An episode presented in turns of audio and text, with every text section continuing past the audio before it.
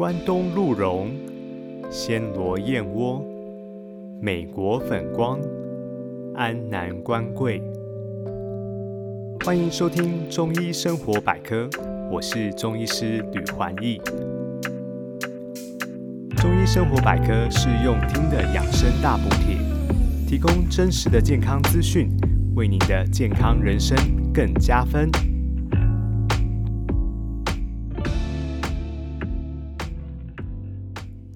中国历史上共有五百多位帝王，在历代皇帝中，短命的多，长寿的少。最长寿的皇帝呢是清高宗弘历，也就是乾隆皇帝，共在位期间六十年。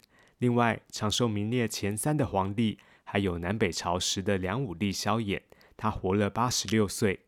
而一代女皇武则天呢，也享年有八十二岁。我们今天要谈论的主角是乾隆皇帝，他不仅寿命长。在位期间，文韬武略，建立了显著的功业。为什么他能够日理万机，又能独享高龄呢？今天我们就来学习他独门的养生秘诀。许多成功人士都有自己的晨间习惯，让自己精神饱满的迎接一整天的生活。乾隆皇帝一早起床，也必定会做三件事，分别是深呼吸、四方跳、静大便。乾隆睡醒之后呢，不会立刻的下床，他会先在床上静卧一段时间，先翻身向左，再翻身向右，最后仰躺，伸几个懒腰，使关节充分舒展后再起身，接着走出户外，踮脚让双手往外做最大的伸展，做几个深呼吸，纳进好气，吐出浊气，然后呢是四方跳，这个跳是眺望远方的跳。皇帝的寝室都是坐北朝南的，乾隆会先遥望太阳升起的东方，接着远望南方。第三件事是进大便，把前一天晚上的毒素排出，保持一整天的通畅。乾隆非常注重养生，他将自己的长寿之道总结为以下十六个字：吐纳肺腑，活动筋骨，时常四物，适时进补。首先，我们先来探讨前面这八个字“吐纳肺腑”呢，就是吐浊纳清，把一个晚上积在身体的浊气排掉，纳进天地间新鲜清净的空气。无论乾隆前一晚办公到多晚，第二天一定不赖床。他有时候会在皇宫的庭院里闭目养神，吐浊纳清一个多时辰，让自己头脑清醒，身体轻盈。吐浊纳清后，他会做一些简单的运动来活动筋骨。例如散步、爬坡、打拳。如果公务不繁忙的话呢，乾隆会带队出宫进行打猎的活动或是旅游。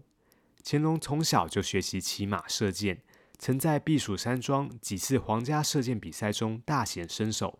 当上皇帝后，更乐在其中，甚至八十岁的高龄还是照样出巡狩猎，活动量非常大。另外，乾隆喜欢旅游是大家都知道的。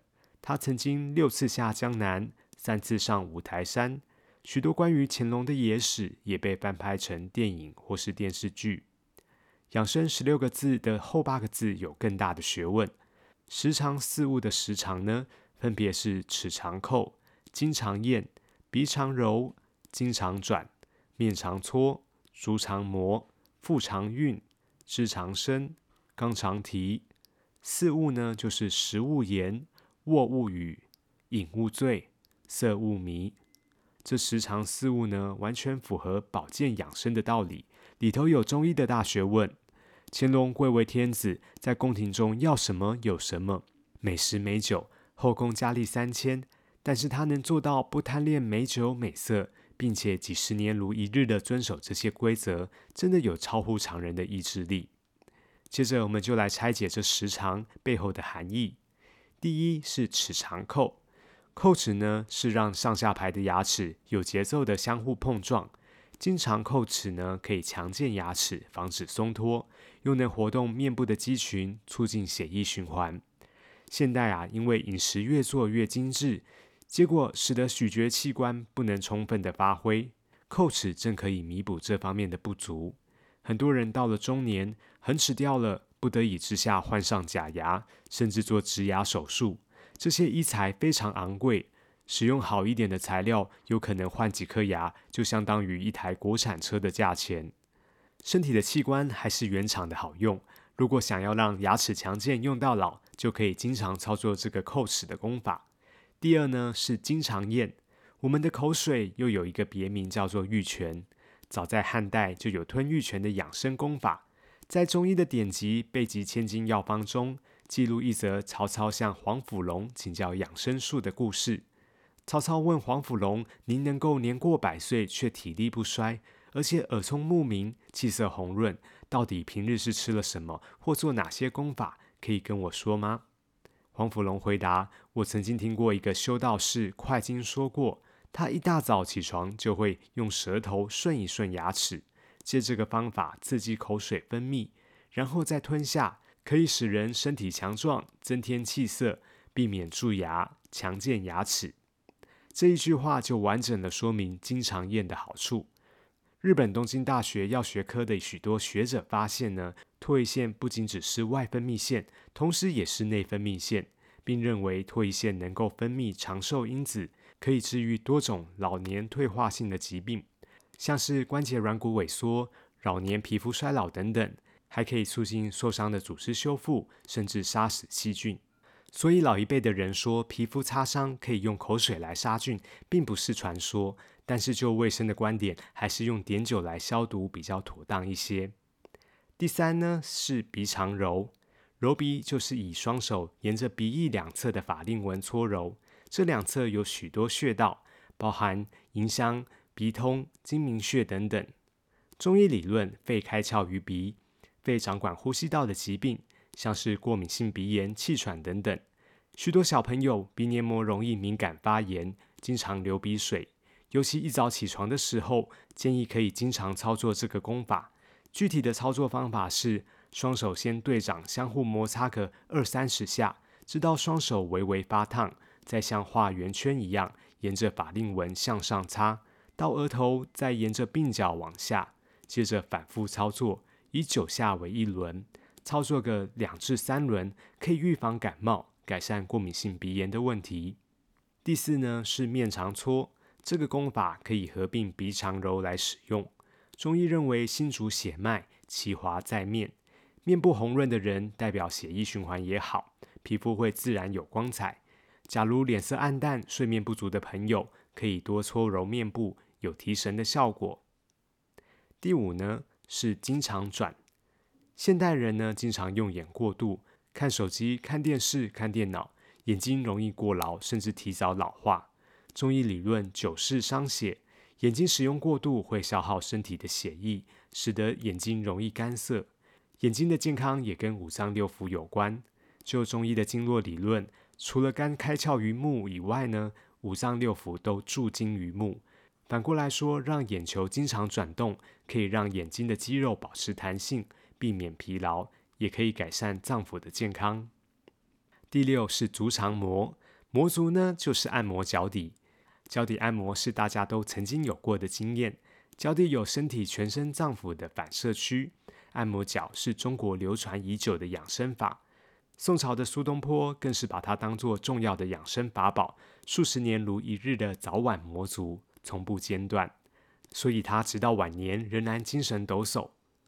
中国有一句在民间流传的话：“富人吃药，穷人烫脚。”又有人说：“富人吃人参，穷人搓脚心。”可见这样的养生方法，其实就跟吃了名贵的补药一样好。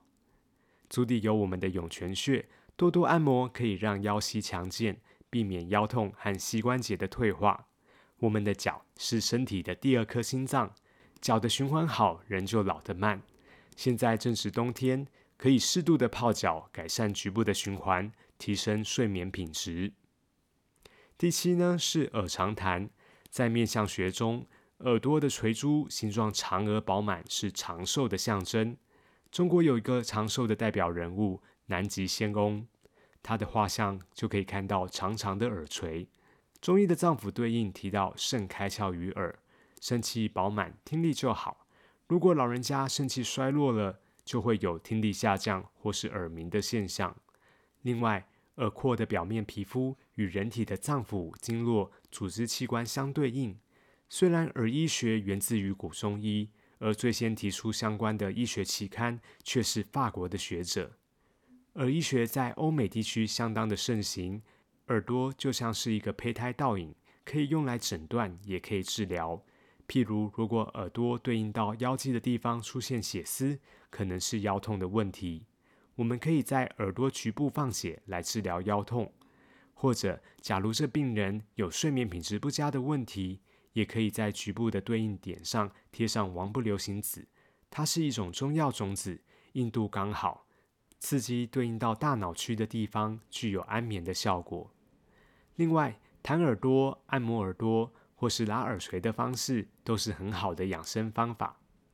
第八呢是腹肠运。指的是孕妇气刺激肠胃蠕动。有句话说：“万病归脾土”，脾胃不好就会演变成各种疾病。在办公室工作的朋友，经常久坐不动，很容易有便秘、胀气的问题。这时候可以操作这个功法。具体的方式呢，是用双手交叠在肚子上，以肚脐为中心，先逆时针，再顺时针的按摩，同时可以按摩到肚脐周边的中脘、天枢、大横。关元等等穴道有健胃整肠、温肾气的效果，也可以改善便秘。很多人的水肿其实是因为肠道的宿便太多，按摩腹部使得肠道畅通，可以帮助消水肿，甚至减轻体重。第九呢是肢长伸，就是要充分的伸展四肢。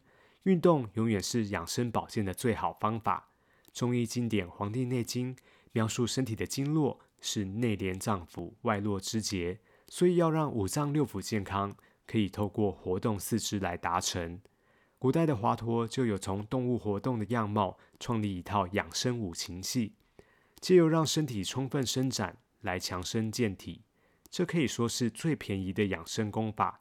很多人以为养生需要吃补药，其实啊，药补不如食补，食补又不如气补。让身体健康最好的方式。就是勤快的运动伸展，或是做气功导引，帮助全身经脉畅通，自然不容易生病。第十，肛肠提，这在上一集的节目中有特别介绍。操作的方法是用力夹提肛门，感觉像是憋大便的用力方法，搭配用力时吸气，放松时吐气。提肛这个功法呢，可以改善肠胃功能，提振元气。据清朝宫廷御医的医疗记录。乾隆皇帝在晚年还能骑马打猎，就是靠着坚持做这个功法。如果有肠胃不佳或是小腹下垂，甚至频尿的朋友，都可以尝试看看。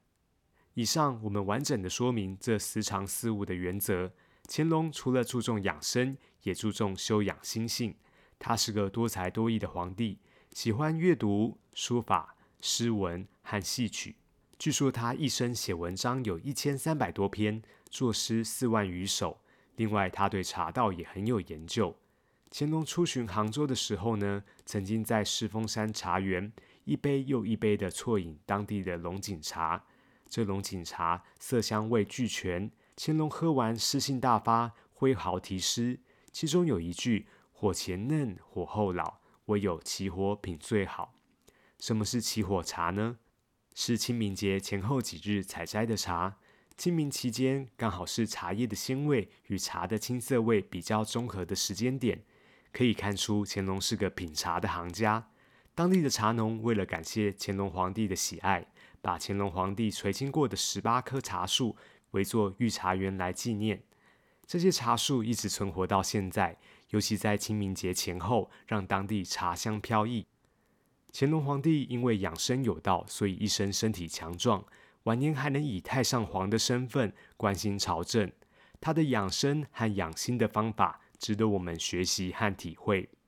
养生的目的是要让生活变得有品质。许多人终其一生都在不断的向外追求，却换来身体的病痛。